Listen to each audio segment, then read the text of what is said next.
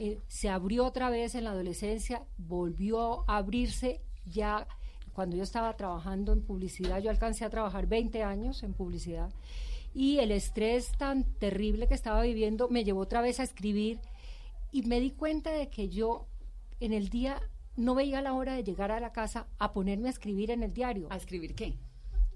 Reflexiones sobre, sobre todo lo que me estaba pasando, porque eh, eh, la vida como, como ejecutiva, digamos, era una vida de perfecciones totales que nosotras las mujeres nos, nos imponemos y tenía que ser la, la gran madre, la gran eh, creativa, la gran productora, la gran, todo la gran.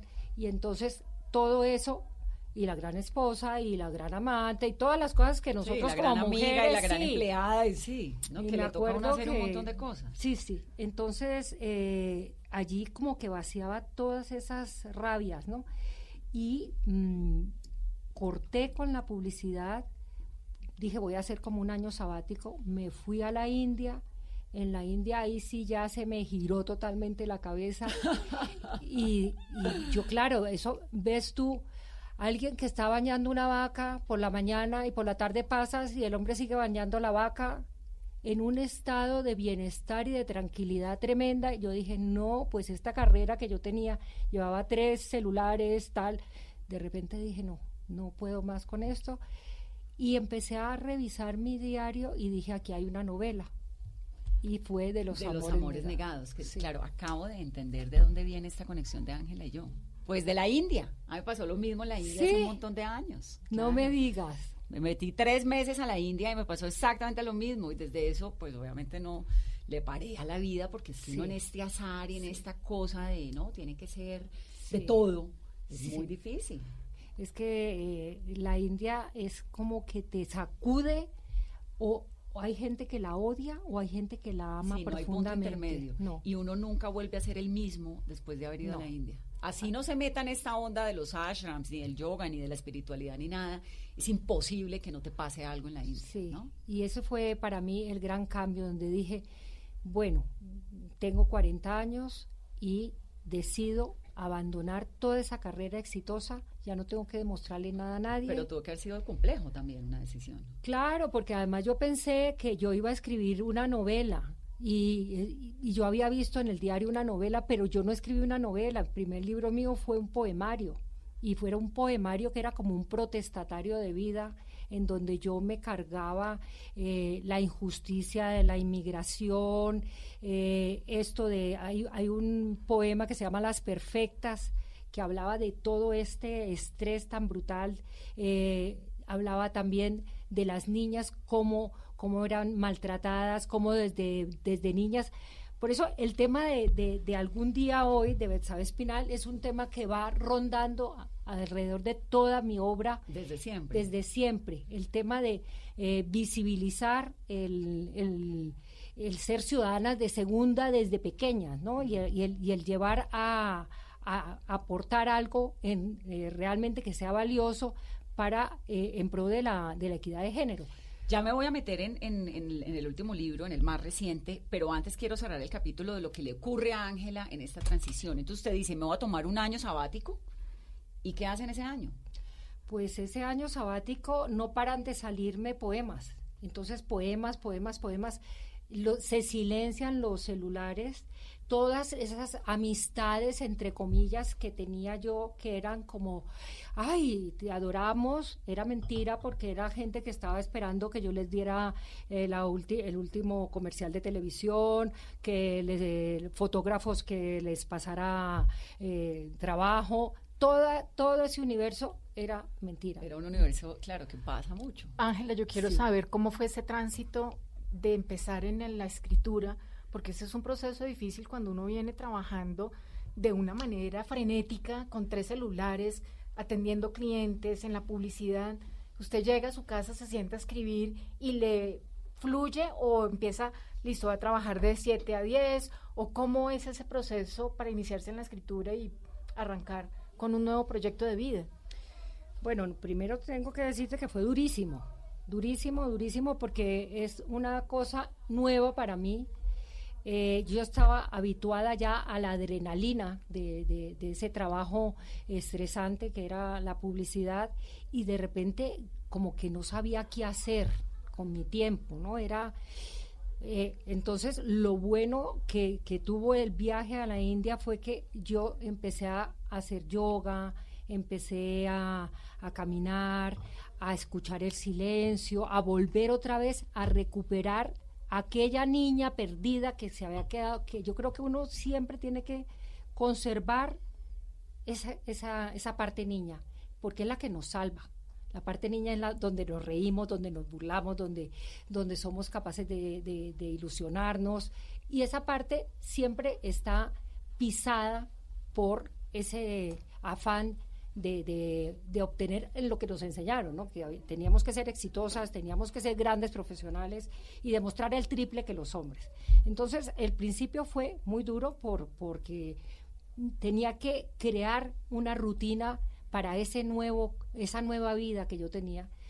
Y eh, en los poemas hay algo que es muy, muy bello y es que tú estás conectada, eh, el alma está conectada a tus dedos. No, puedes escribir un poema, yo por lo menos no puedo escribir un poema en un computador, imposible. ¿A mano? Tengo que escribir a mano. Lo que es eh, eh, poesía, lo que son, sí. Entonces es como, ahí te está diciendo lo, lo íntimo que llega a ser eso, ¿no? Cuando, cuando salió toda esa eso era como un dique que, está, que, tenía todo reprimido y eso salió en una cascada brutal. Entonces ya dije, aquí no hay horarios, los horarios te los tienes que poner tú. Y me impuse el, eh, como si fuera a trabajar, yo cogía el carro, me iba, conseguí un, lugar donde me, como un estudio, y de 9 de la mañana a 3 de la tarde lloviera, relampagueara, salían dos páginas, dos páginas. La, la, primera novela fue una novela que la maniaté muchísimo porque me daba, yo, yo soy muy perfeccionista y eso eh, tiene su... la gran cualidad tuya también puede ser el peor defecto. Mm. Entonces, eh, no la dejaba respirar casi porque me daba afaño. Tal capítulo tiene que tener tantas eh, páginas.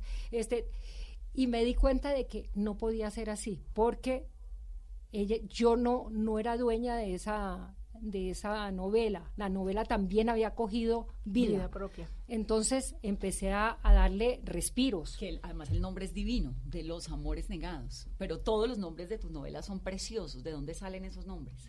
Ay, yo no sé. cuando, cuando empiezo a escribirlos, salen en alguna frase o algo. Esta novela de, se llama De los amores negados. Y yo pensaba que la había maldecido poniéndole de los amores negados porque no la quería nadie, no la quería publicar nadie. Y fue un éxito. Imagínate. Entonces yo, yo eh, cuando acabé esa novela, que la acabé, es la novela más dura que he escrito por una razón, porque de todas mis novelas es la única que no tiene diálogos. Y resulta que los diálogos son las respiraciones de la novela y yo pensaba que iba a ser mucho más fácil escribirla sin diálogos.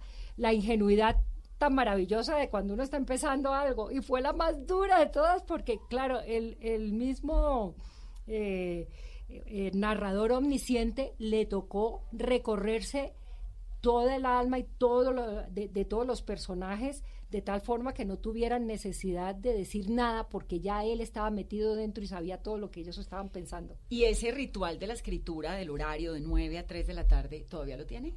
Sí. ¿O, qué horario tiene? Sí, sí, lo sigo teniendo. Y hay un poco como un ritual de, un proceso que la lleva a sentarse. ¿Cómo es? ¿Cómo es sentarse? Ángela Becerra se sienta a las 9 de la mañana y ¿qué hace? Bueno, yo me siento, primero mm, eh, salgo a correr, y ahora menos correr, más caminar porque se me dañaron las plantas de los pies. Pues Tengo por eso es que está tan regia. ¿Cuántos kilómetros al día? Ocho. ¿Todos los, días? Todos los días. De lunes a viernes. Sí. ¿Desde ah. qué edad? No, desde hace, yo no sé, de 20 años por ahí. hace muchos años que, desde que empecé a escribir. Por eso es que se ve tan regia. Sí, ¿tú crees? Bueno. Aquí entonces estamos en la sociedad mutuo elogio porque ella, es divina también. De 6 a 8 correr y después escribir. Entonces, entonces mira, si entras, yo tengo eh, el, estudio, finalmente mi esposo me hizo un estudio divino en la casa, en el jardín. Entonces, ese estudio está a reventar de todas las cosas que yo he recogido en mi vida. Hojas, piedras, arenas de todas partes, eh, sapitos de todas partes, porque yo de chiquita recogía los sapos de verdad, pero estos en este caso pues son sapos de todas partes. Eh, recogía renacuajos y luego se le volvían sapos, y entonces, allí en medio de todo ese universo, yo tengo mi incienso, que es un incienso que traigo de Sevilla, que huele a iglesia. Y, y quemo incienso, pongo velas aunque sea de día, y pongo a Chopin que me fascina. Entonces, piano de Chopin que lo puede todo. Entonces se, crea esa, yo necesito crear mi atmósfera. Y una vez eso, desconecto teléfonos, todo, y allí no entra nadie. Hay una puerta, en la puerta además dice, hay un poema que además dice, prohibido el paso. O sea que allí me encierro y escribo máximo dos páginas. Cuando estoy súper inspirada, pues, que no, que es una cosa así como rarísima, tres. Al día siguiente, yo corrijo lo que he escrito el día anterior. ¿Por qué? Porque la frescura que tiene la escritura, a mí no me gusta llegar y hacer una novela que a los cinco años o tres años voy a, voy a corregir. se te cuelan estados de ánimo, se te cuela la vida misma, se cuelan relámpagos, una cantidad de cosas que, que van entrando y que tú, cuando ha pasado el tiempo, ya no eres la persona que escribió eso, ya han pasado por ti muchas cosas. Entonces, a mí me gusta que mantenga la frescura que tuvo en el momento de escribirse. Entonces yo corrijo al día siguiente. Y en algún día hoy, por ejemplo, bueno, ya entiendo por qué se demoró seis años escribiendo algún día hoy. Es que ya son como dos novelas en una. De, a dos páginas o tres, ¿no? Hubo algo, que, ¿qué borró de algún día hoy? Algún día hoy es su más reciente novela, que es una historia bárbara de una niña que se llama Betsabe que ahora Ángela nos va a contar, pero reúne, digamos, todas las condiciones de la dificultad de una mujer de comienzos de siglo, pero además es una líder tremenda que la historia colombiana mandó al, olvido y que Ángela rescató. Fue la primera mujer que emprendió una lucha obrera, una lucha feminista además, una lucha sindical en una gran empresa de textiles en Medellín en su momento. Es una historia de la vida real que ella le mete obviamente todos sus componentes y le da vida y ahora ya nos va a contar esto, pero ¿qué le quitó a esa novela? Nada. Te lo juro que nada. ¿Desde el principio estabas convencida de cuál era el principio y cuál era el final o fue cambiando? Bueno, yo eh, siempre que empiezo a escribir una novela sé cómo va a acabar. Yo no podría emprender un viaje sin saber a dónde voy puede que en el camino, o sea, es como yo salgo de Barcelona y me voy a ir pues a, a Roma, pero antes a lo mejor me voy a París, me voy a no sé dónde y tal, pero yo sé que yo voy a Roma, pero entre, entre medio me puedo ir hasta la India, pero yo sé que la, el final va a ser a Roma. Y eso es buenísimo porque me imagino que le quita la, angustia de saber a dónde voy, ¿no? Claro. Que es lo que, lo que comentábamos antes de, arrancar el programa sobre las películas y sobre los libros. A mí me gusta saber de entrada al final del libro y de la película para podérmelo gozar, porque si no me lo disfruto, me, me, angustio todo. Eso, es un sacrilegio, ¿no? Pero, pero lo mismo. dejemos que sea sacrílega total, ¿qué vamos a hacer? pero tú haces lo mismo, tú arrancas y ya sabes para dónde vas. Ah, sí, claro. Pero mira, y de todas las eh, novelas que he escrito, es la que el, el, final ha salido fluido, pero de no tocarle nada. Fue una cosa como que estaba ya tan, tan macerada la, la historia que, que cuando se acabó, lo único, y que siempre me pasa con todas las novelas, es cuando se queda el cursor del, del computador allí como, ¿qué hubo? ¿Qué va a decir más? Y yo decía, no, ay, ¿cómo así se acabó? ¿Y yo qué voy a hacer sin ella? De tantos años que he estado con ella. Y en esos seis años no le pasó que en la mitad decía, bueno, me están esperando mis lectores. Eh, escribía mucho, ¿no? Y que para cuándo, yo decía, ya casi, eh, ya casi, ese ya casi era que no, y es que podía haber sido más larga la novela. O sea, hay una cantidad de vértices que se van cerrando, pero se van cerrando no porque no se pudiera más, sino porque es que entonces una no, de cuántas páginas pudiera tener, pues 1200 páginas y que y yo quería que me leyeran también. Eso le iba a preguntar, ¿no, no le angustia en algún momento cuando ve que ella lleva 800 páginas? Pues madre, ¿me van a leer o me van a dejar colgar la brocha en la mitad cuando es una novela tan larga? lo que pasa es que esta novela hizo conmigo lo que le dio la gana. Entonces, ya como se hizo tan amiga mía, ella me decía, no, dame más, dame más, y yo iba, y como iba saliendo, pues además eh, hay esta fórmula, digamos, que, que es tan bonita, que es cuando sabe que luego ya lo comentaremos, empieza el diario yo en ese diario me sentía. diario? Yo me sentía como pez en el agua, claro. Y, y, es que eh, un diario, y además lo, lo, recomiendo a todo el mundo, que escriba. Diario? Sí, me parece una belleza para eh, conocer realmente todo lo que guardas dentro, ¿no? Porque uno eh, en el día a día eh, siempre estás, eh, aunque no quieras, representando un papel, estás representando el papel de, de, de, de, lo que conoce la gente de ti, pero tú interiormente sabes lo, todo lo que hay dentro de ti, que es muchísimo más, y la manera de, refrescar lo que hay dentro de ti y además eh, analizar y, y incluso mejorar es, es, el diario, ¿no? En el diario tú dices, eh, salen tus rabias, salen tus frustraciones, tus recuerdos. Pero no te da susto que te lo lean. y después de muerto, ¿para qué ¿Y dónde lo guardas? ¿Tienes los diarios? Yo los tengo a la vista de todo el mundo. Yo tengo como, no sé, como unos treinta y pico de diarios y nadie, nadie los ojea, te cuento. ¿Eres una mujer de secretos? No. Ya todos mis secretos están por ahí, incluso escritos y todo.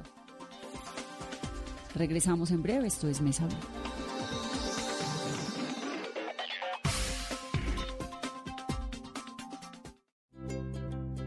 ¿Qué es ser mamá?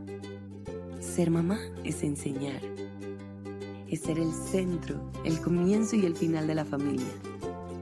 Es hacer cada momento especial es unir las generaciones y pasar el legado, tal como hace mucho tiempo ella te lo pasó a ti. Super Arepa, la harina para hacer arepas de las super mamás. Trabajamos pensando en usted.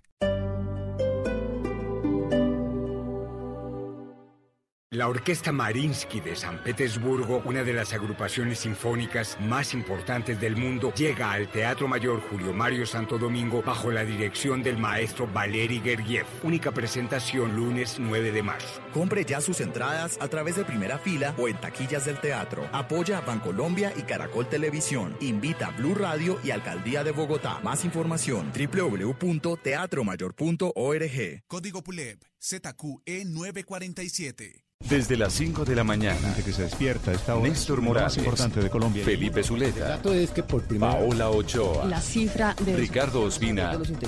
y un completo equipo periodístico y de opinión. habrá una cantidad estarán trabajando para llevarles la información, la verdad, la noticia, el debate. Mañanas Blue, de lunes a viernes desde las 5 de la mañana, por Blue Radio y bluradio.com. La nueva alternativa.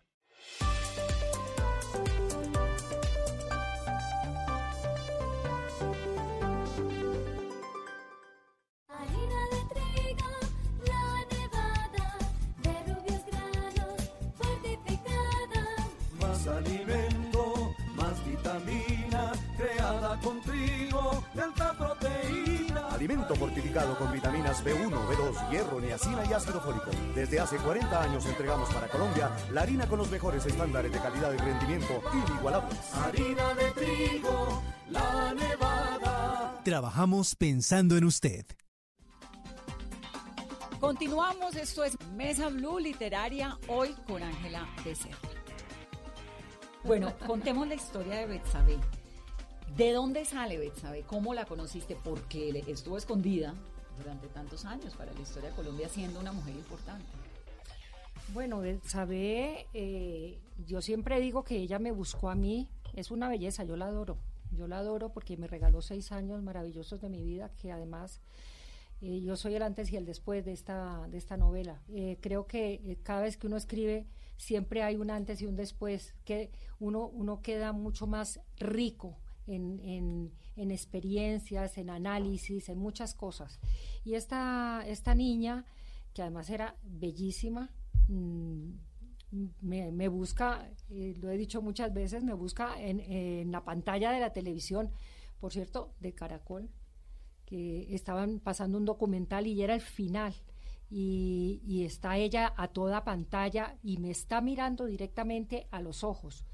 Y entonces conecta conmigo y yo pienso, tú tienes mucho que decir y, y qué suerte que yo como novelista tenga la capacidad de resucitarte y te voy a resucitar y vas a decir todo lo que vas, lo que no te dejaron decir. Eso le pasó irás. esa noche que vio a Betsabe, sí. que eran como las 2 de la mañana, ¿no? En, sí. en, un hotel en Cartagena. Y eso se vuelve una obsesión febril para mí.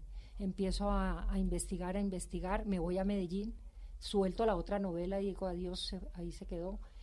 Y, y entonces empiezo a conectar con gente de. Yo a Medellín realmente lo desconocía prácticamente porque había estado unas dos o tres veces presentando alguna novela, pero saber todo lo que era la, la, esencia de Medellín la desconocía. Por eso yo ahora, cada vez que uno escribe un libro, acaba siendo más sabio.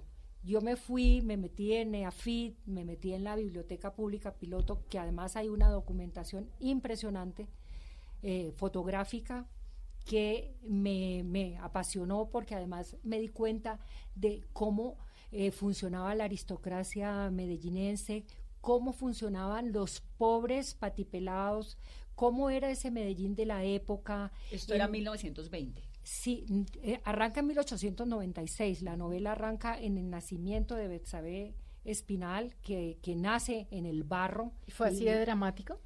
Eh, ¿O fue parte de tu creación Mm. novela, de la novela? Mira, de esta novela lo que se conoce realmente, lo que es eh, una, una verdad absoluta, es la huelga que eh, aparece el 11 de febrero de 1920, es el momento en donde mm, Betsabe se pone encima de un taburete y arenga a 400 obreras y las eh, envalentona para que no trabajen, para que no entren en la fábrica textil y separen las máquinas eh, a favor de de que les de los eh, derechos, de de los ellos. derechos sí. voy a ubicar un poco a los oyentes el libro se llama eh, algún día hoy y es la historia de esta mujer que se llama Betsabe Espinel y Betsabe es una chiquita que en 1920, después de haber estado trabajando en una fábrica textilera, se para en la puerta de la fábrica con un montón de niñas muy jovencitas, entre los 11 y los 25 años,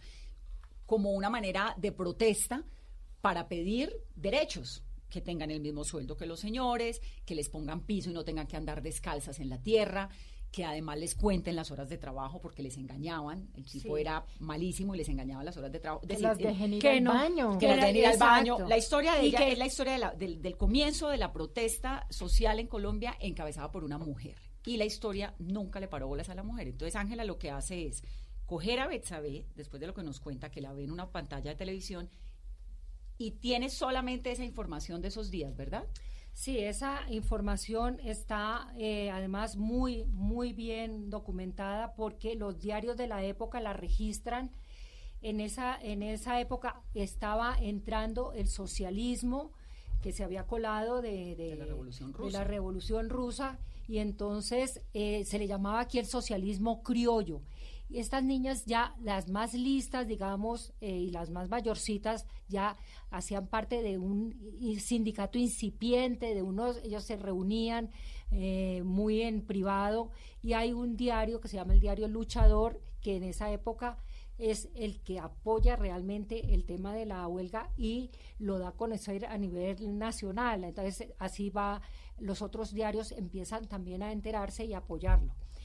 Esto, eh, eh, había un, dia- un libro escrito que era itinerario de una lucha y está escrito por un sindicalista eh, antioqueño de, de Bello, muy bien eh, documentado, que me sirvió muchísimo para esos capítulos que realmente de toda la novela, pues tú, son unos tres capítulos, pero el grueso de la novela, que eh, son 820 páginas más o menos, eh, hay gran ficción, pero es una ficción que yo sí quiero comentar, en donde están apareciendo personajes de la época que existieron en, en esa Medellín, como Epifanio Mejía, que fue un gran poeta, eh, además fue quien, quien eh, el autor del, de la, del, himno, de, Antioquia.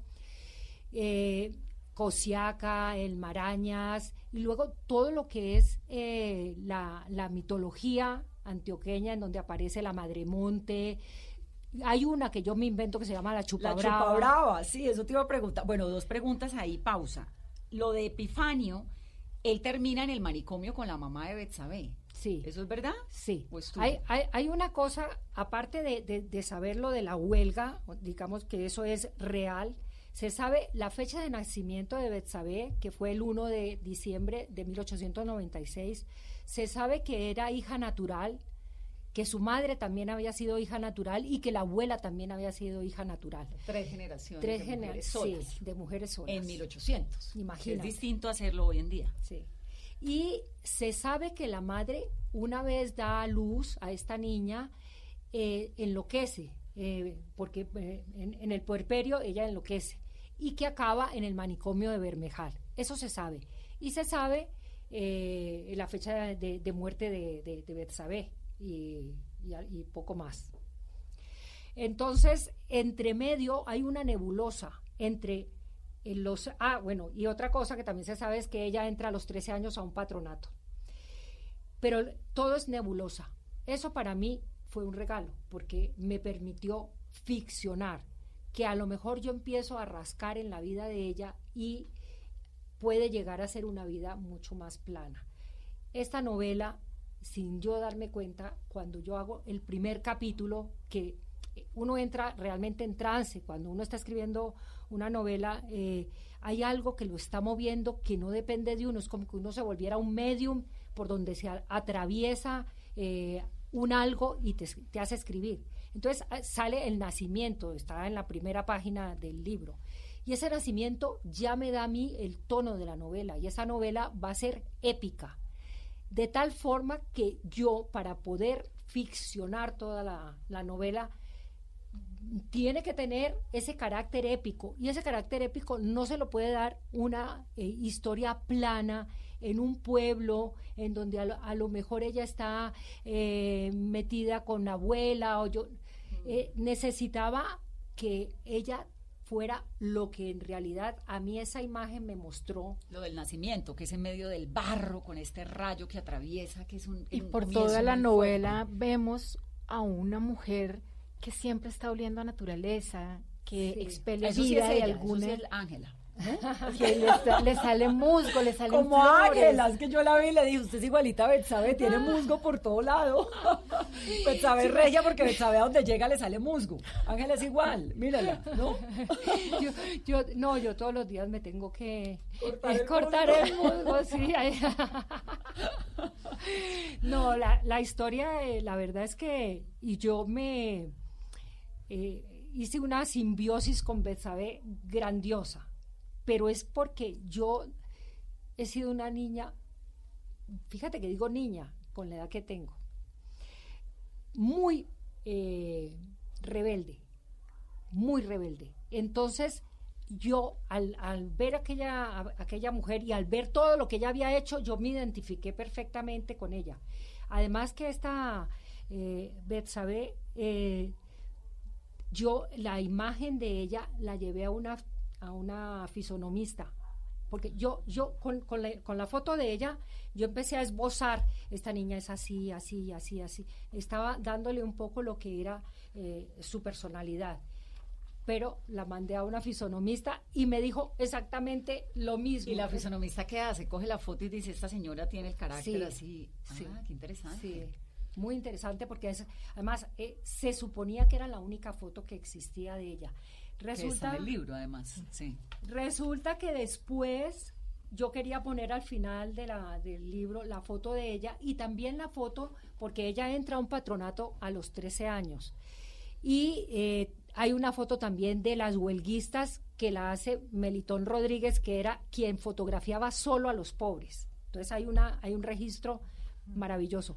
Y me pongo con lupa a mirar la foto del patronato y ella es la que está en el centro de la foto con 13 años y está delante de todas. Yo la descubro. Yo amplío la foto, la encajo con la otra en el. digo, esta es. Y la tenemos allí. Hay otra foto de ella. Entonces, esa niña ya desde pequeña se ve fuerte. Fuerte. Entonces, tenías que tener, ponerle un parto duro como el que tuvo una amiga y un amor. Sí, sí. ¿No? Había, eh, sí, era, era un canto a la a la liberación de las mujeres, pero sobre todo yo quería hacer un monumento a la amistad, a esa sororidad, ¿no? A esa y, dónde lo iba a hacer yo cuando estoy mirando todas esas fotografías, la de las ricas y la de los pobres, descubro que en las mujeres algo las unía en esa época y era su condición de mujer. Ahí no valía el que fuera rica o pobre. Éramos ciudadanas de segunda, como no paro de decirlo. Entonces, era muy importante enseñar esa, eh, en las antípodas sociales esa otra niña que se llama Capitolina Mejía Chavarría, que vendrá de una familia numerosa, todas mujeres, donde además la madre la, la, rechaza, En nacen en el mismo momento y eso está en el segundo capítulo que o sea que no, no estoy haciendo un spoiler de nada. No, no, no, y ella es divina, la, la imagen de Capitolina es una niña preciosa la que rescata también sí, y su mamá. Y, y, ella, y, tú usaste una frase muy fuerte ahí que son dos niñas huérfanas teniendo madre. Sí, exacto. Y, quien va a asumir el papel de padre, de madre, de madre, es, es un mulato divino que se llama Cenicio de la Cruz, que al darse cuenta que estas niñas eh, es, un, señor que trabaja en la, casa de esta, de esta niña rica, acaba eh, suplantando a esas madres que no han querido ser madres de estas niñas. Ángela, eh, descubrimos una esencia linda de la relación que ellas tienen dos con los fantasmas, con los espíritus, con, esos antepasados que seguramente sí las querían, sí en algún momento ellas se sintieron amadas y que fue un elemento muy lindo porque de alguna manera ellas se reencuentran con el amor que nunca han sentido de parte de nadie. Sí, es que eh, hay, hay, una magia que envuelve toda la, novela y es la, posibilidad de recuperar eh, personajes como Cástida, la abuela Cástida, que además eh, es, es muda y la única forma que tiene, digamos, de acercarse a ellas es eh, a través del pelo, le, crece, le crece, le crece y, las, las, las, acaricia. Hay un momento en que aparece, que baja por las escaleras el pelo y, y, recoge a esa, a esa capitolina cuando está, cuando se siente sola, ¿no? Eh, esa madre que está regañando a su hija, una madre muerta que está regañando a su hija por no cumplir con el deber de ser una buena mamá. Entonces, hay, aparecen personajes dentro de la historia que van a ir eh, cubriendo los agujeros de esa orfandad, ¿no? Esto de Mejía, Echavarría, meterse con la empresa textilera de Antioquia, porque todo tiene un fondo de una crítica social muy fuerte. ¿Le ha traído problemas de algún tipo o críticas?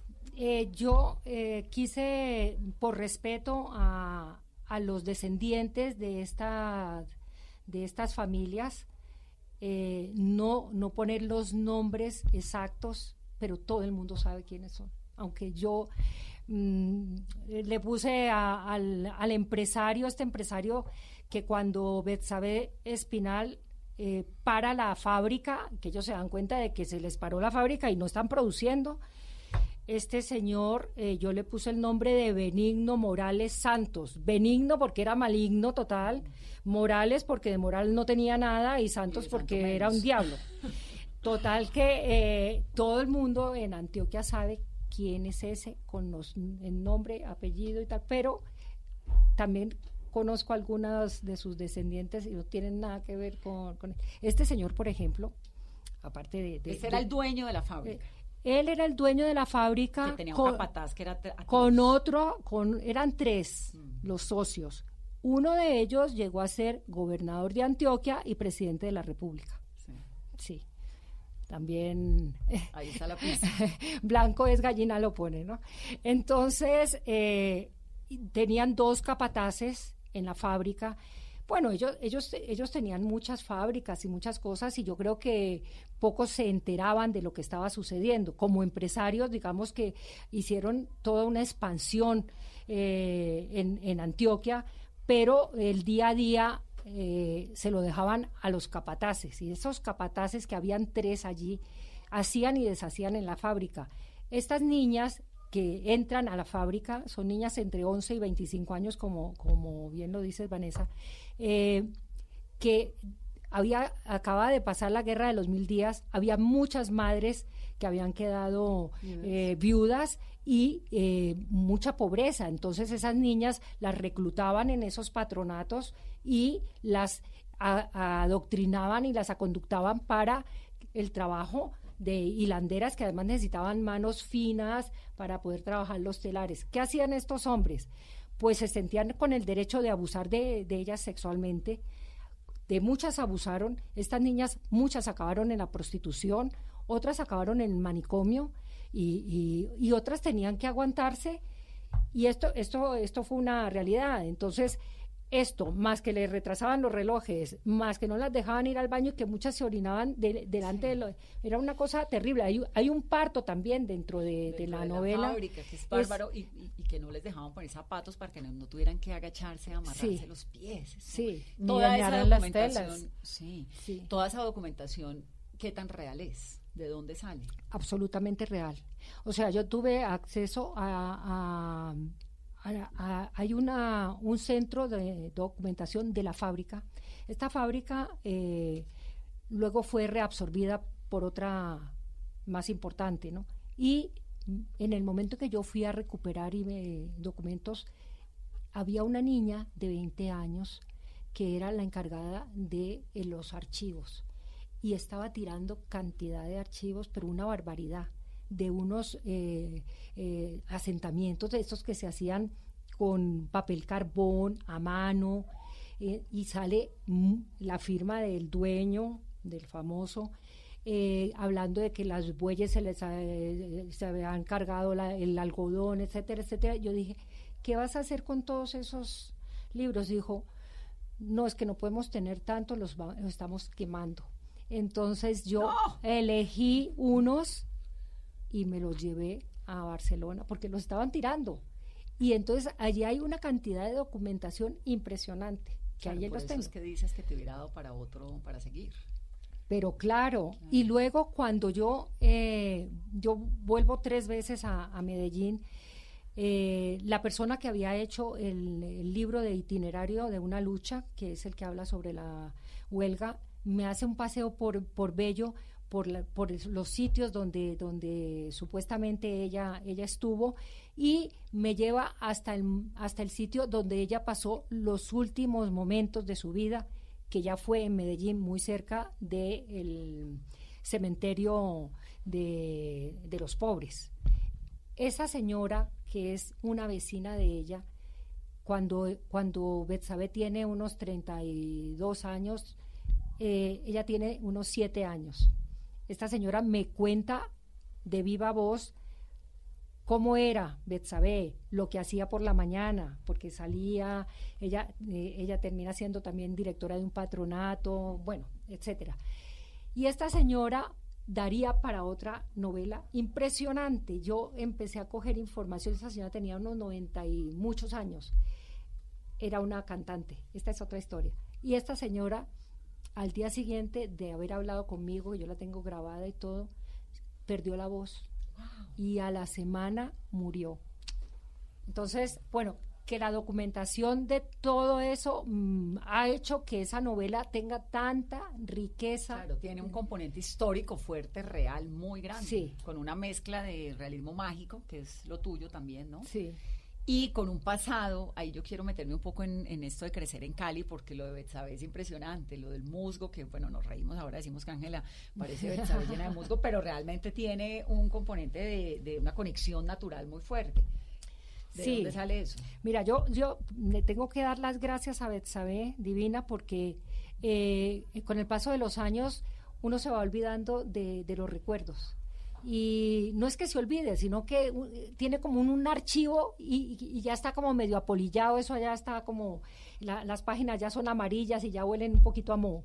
Entonces, eh, como ella estaba tan, tan, esquelética, porque yo no tenía pasado para ella, entonces, de repente, ella misma, o sea, el, el el, sentirla ella como tan vegetal, en el momento en que yo escribo el primer capítulo, ya me evoca toda mi niñez. Entonces yo empiezo a ser niña con ella, empiezo a caminar. Nosotros vivíamos en una, nosotros éramos una familia muy pobre y eh, la manera que teníamos de entretenernos era eh, eh, el monte, era salir, y delante había el río Cali, entonces yo salía en las vacaciones y cuando llegaba del colegio a recoger renacuajos eh, me los metía en los bolsillos, los llevaba a la casa, hacía mm, competiciones con los renacuajos que mi mamá se moría.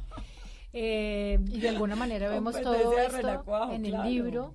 Porque vemos los renacuajos, los pájaros, el verde. Yo me estaciaba. Yo no, yo era una niña muy callada y a mí y mis hermanas se peleaban conmigo porque yo no quería nunca jugar con ellas. A mí me gustaba quedarme en silencio en un rincón.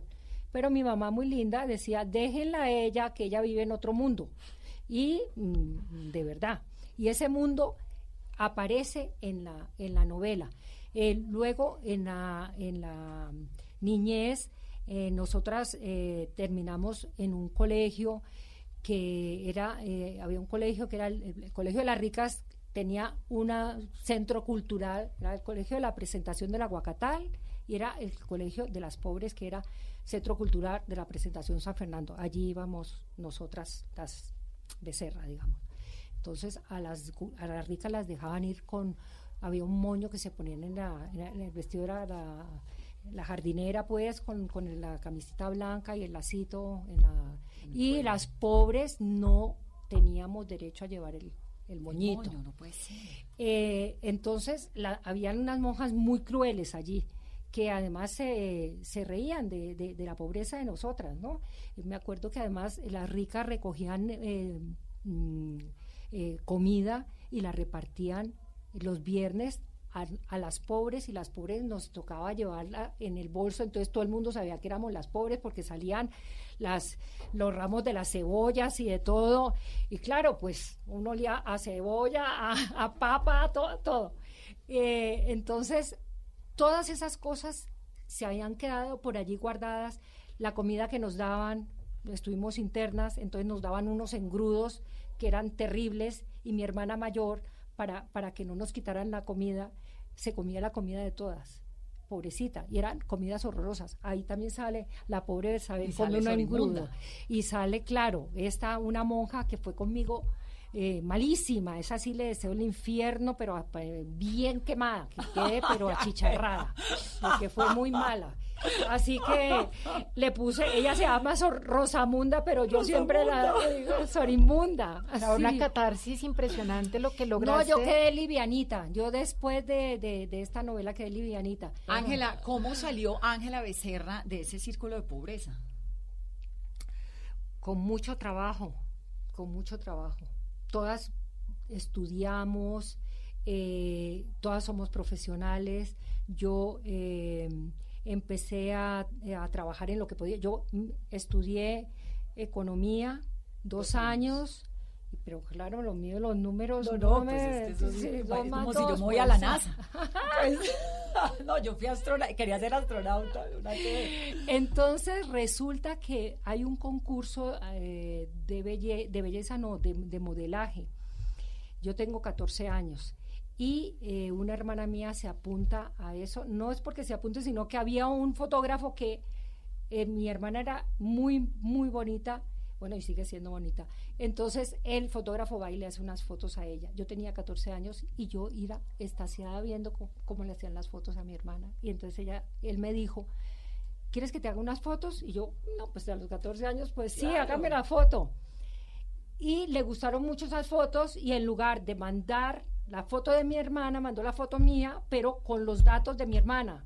O sea, de 18 años, no sé qué y no sé cuántos y acabó siendo la primera modelo del año de cromos de aquella época.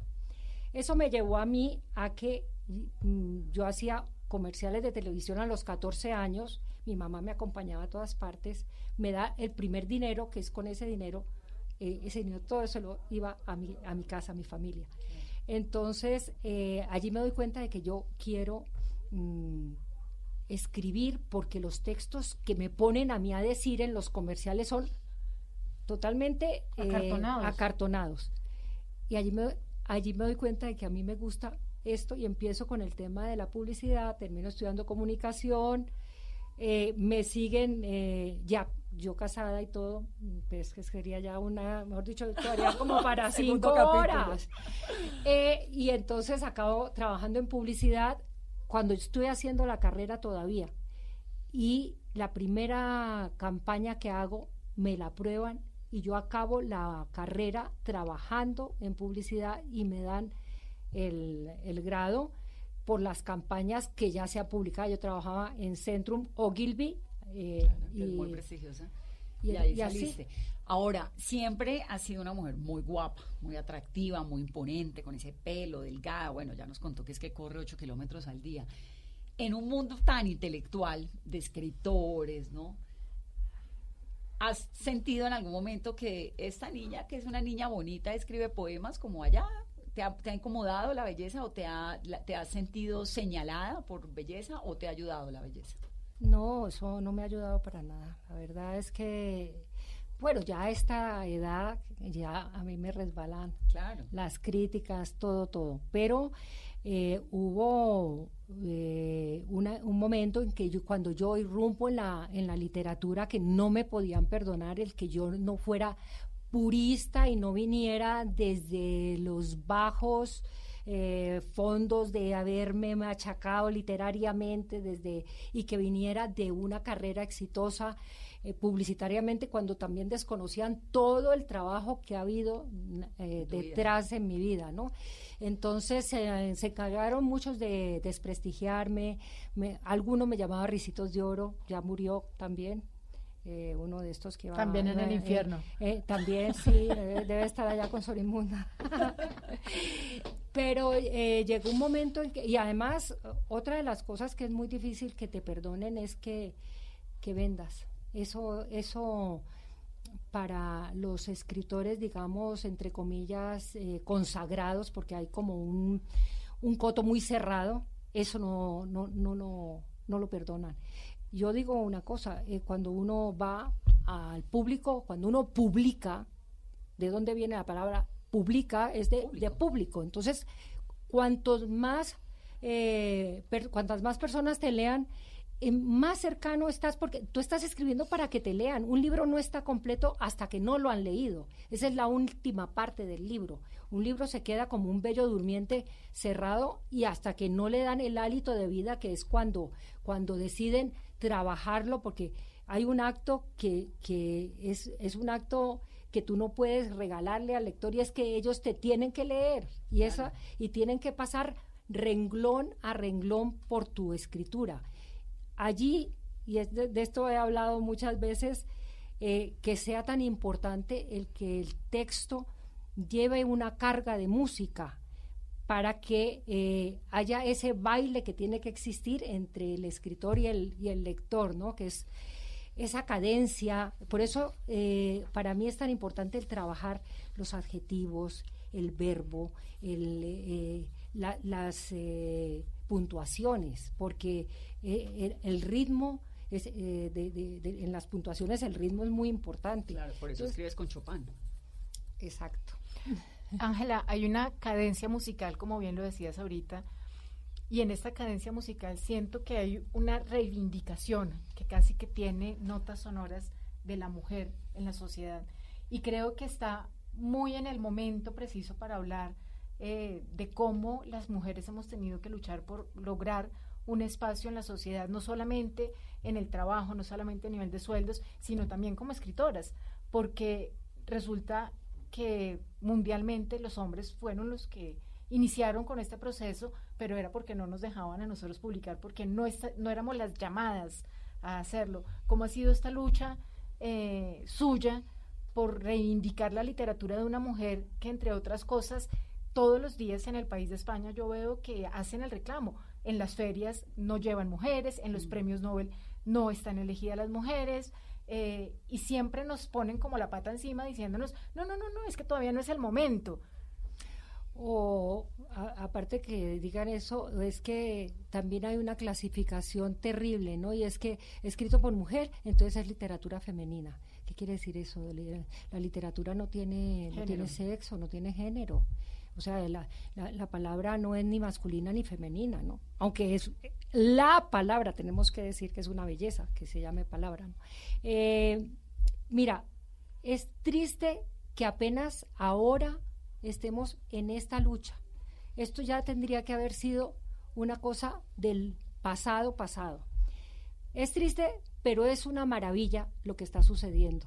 Cuando yo empecé a escribir esta novela, ese nuevo feminismo que se está dando ahora, que es un feminismo precioso, porque es un feminismo que está exaltando la feminidad, el instinto femenino, la inteligencia, el poder organizativo que tiene la mujer, esa, esa, esa capacidad que tiene de, de, de, poder llevar tantas, tantas cosas, ¿no? Y de poder saber hacia dónde dirigirse.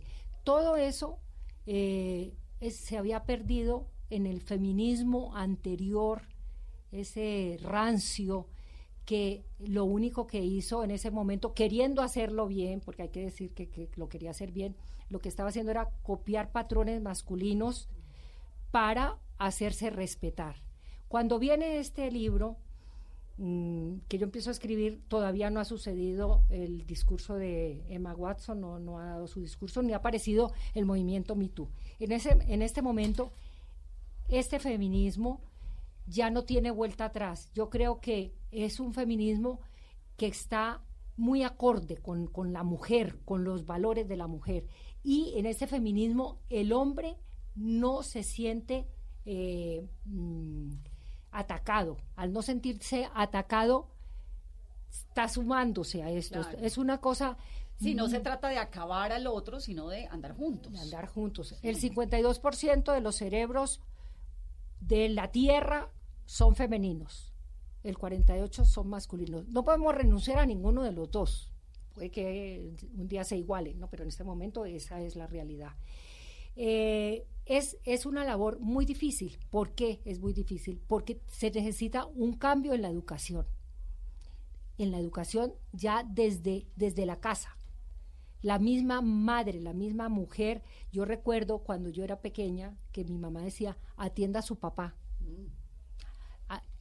recójale el plato a su hermano. Eh, era, lo, era, lo, usual. Claro. No era ni malo ni bueno, era lo que era. Si las, si las eh, mujeres no tenían carrera, no pasaba nada, porque la carrera era aprendan a ser sumisas, a conseguirse un buen partido y ya el hombre tenía que ganarse el sustento, tenía que ser el fuerte, el no sé qué. Entonces, todas esas eh, estereotipos, todos estos patrones también han afectado de alguna forma al hombre, porque el hombre en este momento también se, se le negó eh, la emocionalidad. No, y terminamos metiéndolos en unas bolsas donde no necesariamente caben todos. El violador eres tú, ¿no? ¿Quién dijo? No, todos los señores son. Sí, ¿no? Sí. O prohibido echarle piropo a una mujer. ¿Quién dijo? No, Poco. tampoco. Eh, hay que respetar el espacio y yo creo que, que, tiene que haber una educación diferente, que tiene que haber una eh, asignatura que sea de eh, enseñarle al, al, niño, al bebé, al que está ya entrando a parvulario a los tres años, lo que es la, la mujer y lo que es el hombre dentro de la igualdad. Mira, a mí hay una cosa que eh, yo, ya sabes que he sido abuela hace relativamente poco, a él le dedico mi, libro Alejandro. Entonces le estaba comprando unas camisetas. Y en esas camisetas yo me quedé asombrada de ver la agresividad que hay ya en los muñecos que estaban eh, eh, impresos en las camisetas. Es el, el, animal con las fauces abiertas, el otro que está mordiendo la cola de no sé qué, todo, todo en plan de jaja, jiji, pero no es así. Y en cambio, en el de las niñas, incluso en todo este tema de, del consumo, ya se está inoculando esa, eh, es, esa diferencia. Es muy interesante. porque, y nos da para otro programa. Ángela, se nos acabó el tiempo, pero gracias por haber venido a esta cabina, gracias por rescatar a Betsabe Espinal, gracias por contarnos tantas historias, por además abrirnos camino a las mujeres en ese mundo literario y por contarnos tu secreto de correr 8 kilómetros diarios, que por ahora no lo vamos a seguir. Yo sí, yo sí, yo sí. Yo ya voy 6, espero llegar a 8 diarios. Me encantaría, pero no. No la logro. No, no te lo recomiendo porque se te van a dañar las plantas de los pies.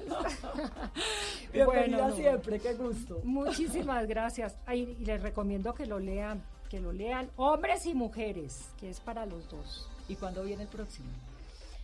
Pues cuando ya me vuelva a encerrar en mi silencio, a lo mejor me tengo que meter debajo de una cama como hacía cuando era chiquita, porque de momento todavía hay mucha, mucha gira no he acabado todavía con, de pasear a Betsabe, pero ya tengo la, la, idea, y ya tengo la primera página escrita. Perfecto, pues aquí la esperamos, a su casa. Bueno, gracias. A ustedes, gracias. por estar con nosotros. Esto es Mesa Blue Literaria, hoy con Ángela Becerra.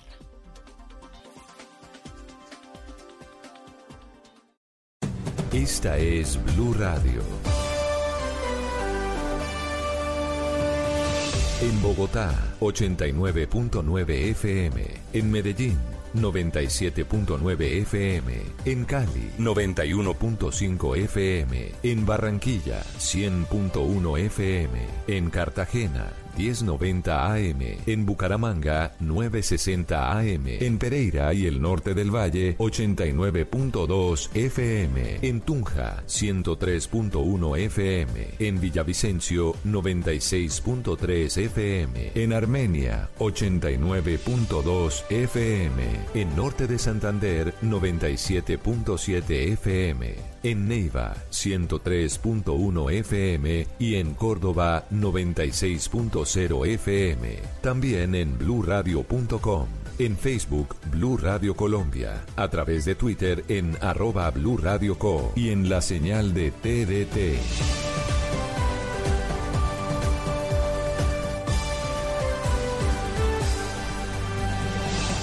Blue Radio, la nueva alternativa.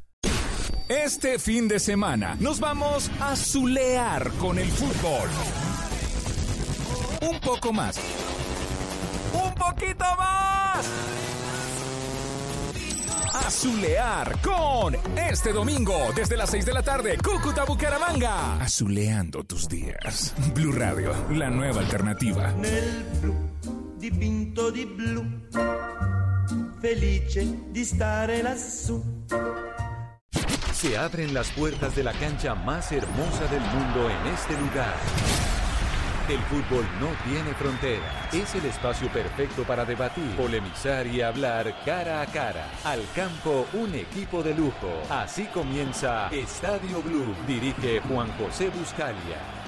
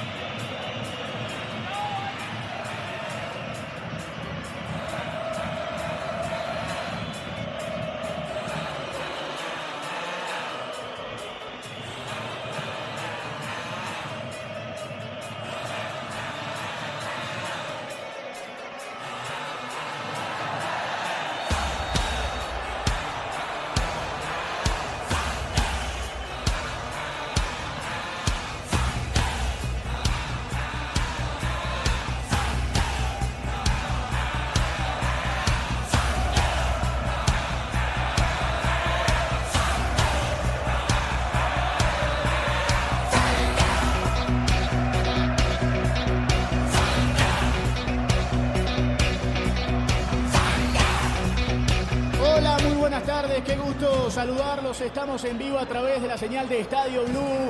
Hoy con este programa especialísimo, con el super clásico del fútbol mundial, estamos en el Santiago Bernabéu y van a jugar nada más y nada menos que Real Madrid y Barcelona y se los estaremos contando a ustedes a través de la señal de Estadio Blue con todo el equipo, con el equipo de lujo de Estadio Blue para este gran partido entre el Real Madrid y el Barcelona. Ya saludo al relator de Estadio Blue, Tito Puchetti. Tito, buenas tardes, ¿cómo te va?